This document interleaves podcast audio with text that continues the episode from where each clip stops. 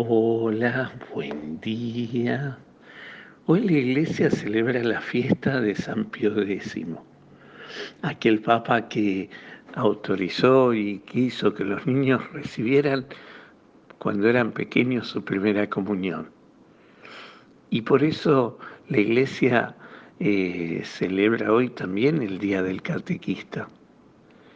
Quiero saludar a todos los catequistas y eh, pedirle a Dios por su vocación. Es una vocación preciosa dentro de la vida de la iglesia. Y el Evangelio que hoy la iglesia nos regala para la meditación es el Evangelio de Mateo 22, 34, 40. Muchas veces ya lo hemos leído y lo hemos meditado, pero nunca es tarde volver a verlo. En primer lugar, los fariseos habían oído que Jesús había hecho callar a la otra secta o la otra parte religiosa del pueblo, a los saduceos. Y se reunieron en un lugar y uno de ellos, un doctor de la ley, alguien que sabía mucho, le preguntó, Maestro, ¿cuál es el mandamiento más grande de la ley? Claro, nosotros no sabríamos distinguir, no sabríamos decidir dentro de los diez mandamientos, más a Jesús, porque cuando Él habla dentro de la ley, no se está refiriendo solamente a los diez mandamientos, se está refiriendo a gran parte del Antiguo Testamento. No se olviden ustedes que para ellos el Antiguo Testamento era la ley, la Torá y los profetas. ¿eh? Entonces, claro, ¿cuál es el mandamiento más grande? ¿Qué, ¿Cuál es la enseñanza más grande? ¿Cuál es el primer y gran mandamiento? Y Jesús va a decir, amarás al Señor tu Dios con todo tu corazón, con toda tu alma, con toda tu mente. Aquel Shema Israel, ¿se acuerdan ustedes? El judío tenía como el gran precepto el escuche Israel, Shema Israel. Escuche Israel, amarás al Señor tu Dios y solo a Él adorarás. Y este mandamiento es tan importante para el pueblo de Israel que lo lleva colgado en una medalla, el judío piadoso lo lleva colgado en una medalla, lo, lo cuelga en un cartelito detrás de la puerta de entrada de la casa, para nunca olvidarse que este es el primer y gran mandamiento. Y Jesús va a decir, con todo, este es el primero, pero también de paso, cañazo, también le va a decir cuál es el segundo.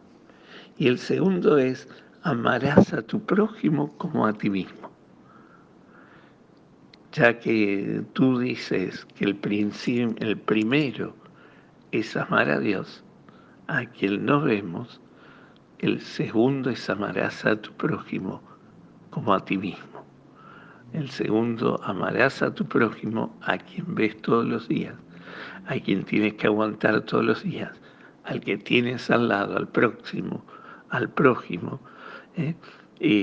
es la manifestación del amor a Dios se, se realiza en la manifestación al amor al prójimo.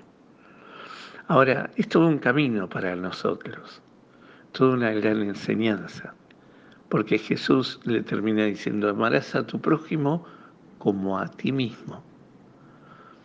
Entonces, yo creo que los cristianos estamos llamados a amar a Dios con una con plenitud, pero todo empieza al revés al revés. ¿Cómo? Sí, fíjense ustedes, amarás a tu prójimo como a ti mismo. La primera pregunta es cuánto me amo a mí mismo, pero amor en serio, amor de cuidado, amor como Dios me ama. ¿Cuánto me amo a mí mismo? ¿Cuánto me cuido a mí mismo? Porque en muchas etapas de mi vida me ha pasado pensar mucho en el prójimo, en el otro, en el que lo necesita y mi corazón se salía de ganas y eso y me descuidé a mí mismo. y, no, no, no me daba cuenta que justamente ese amor a Dios, al prójimo, pasa primero por el amor a mí mismo. Por eso en este tiempo de pandemia está bueno eso que nos dicen, cuídate para cuidarnos, ¿no? Ciertamente. Eh, el amor a uno mismo, no el egoísmo, ¿eh? no el egoísmo. No todo quiero para mí, yo soy único. ¿eh? No, no, no el egocentrismo. No prendernos ni velas ni, ni echarnos incienso, pero sí cuidarnos. Cuidarnos como objeto de amor de Dios. Algo Dios nos habrá visto para enamorarse de cada uno de nosotros. Y como vivo ese amor a mí mismo, por ese amor que Dios me tiene, también porque el amor consiste en que Él nos amó primero, dirá San Juan. Es verdad, es verdad. Por eso empieza por amarnos a nosotros mismos y porque me amo a mí mismo y, quiero, quiero manifestar ese amor, amo al prójimo, a quien tengo al lado, al próximo. Mi esposa, mis amigos, mis vecinos, mi hermano, mi hermana, al que tengo más cerca. Claro, el prójimo. Claro, a veces es más fácil amar a Dios porque Dios está allá arriba. O cuando hablamos de prójimo, hablamos de aquel que está lejos, muy lejos. El prójimo es el necesitado que vive en la villa, en otro pueblo. O aquel que está desterrado en el África o necesitado en otra parte del mundo. Ese es el prójimo y yo lo amo, lo quiero, pero está lejos. El prójimo es el que tengo al lado, el próximo, el más cercano, el de todos los días. Y en ese amor al próximo y al prójimo, al que tengo al lado, está el amor a Dios. ¿Cómo manifiesto ese amor a Dios? Eh, a quien no veo, sino me pongo, como dice San Agustín, al servicio y en disponibilidad de quien veo.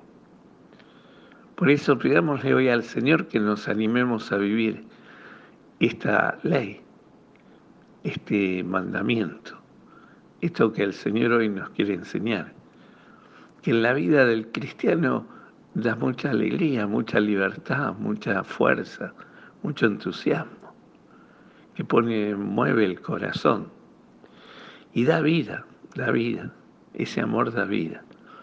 Fijémonos que si leemos la primera lectura de hoy, la del profeta, Dios le pide al profeta, le voy a decir la cita exacta, el profeta Ezequiel en el capítulo 37, 1, 14.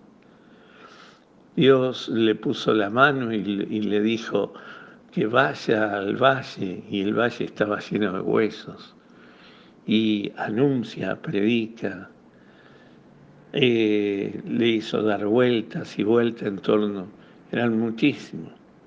Pronuncia un oráculo sobre los huesos, anuncia, ama y vas a ver cómo esos huesos van a tener vida, podrán tener vida.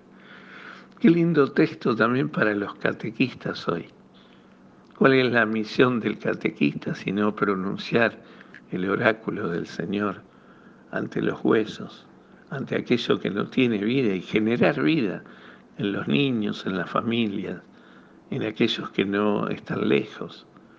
Qué gran misión, qué gran misión. Los invito a que lo lean. Es un texto de Ezequiel de mis más preferidos.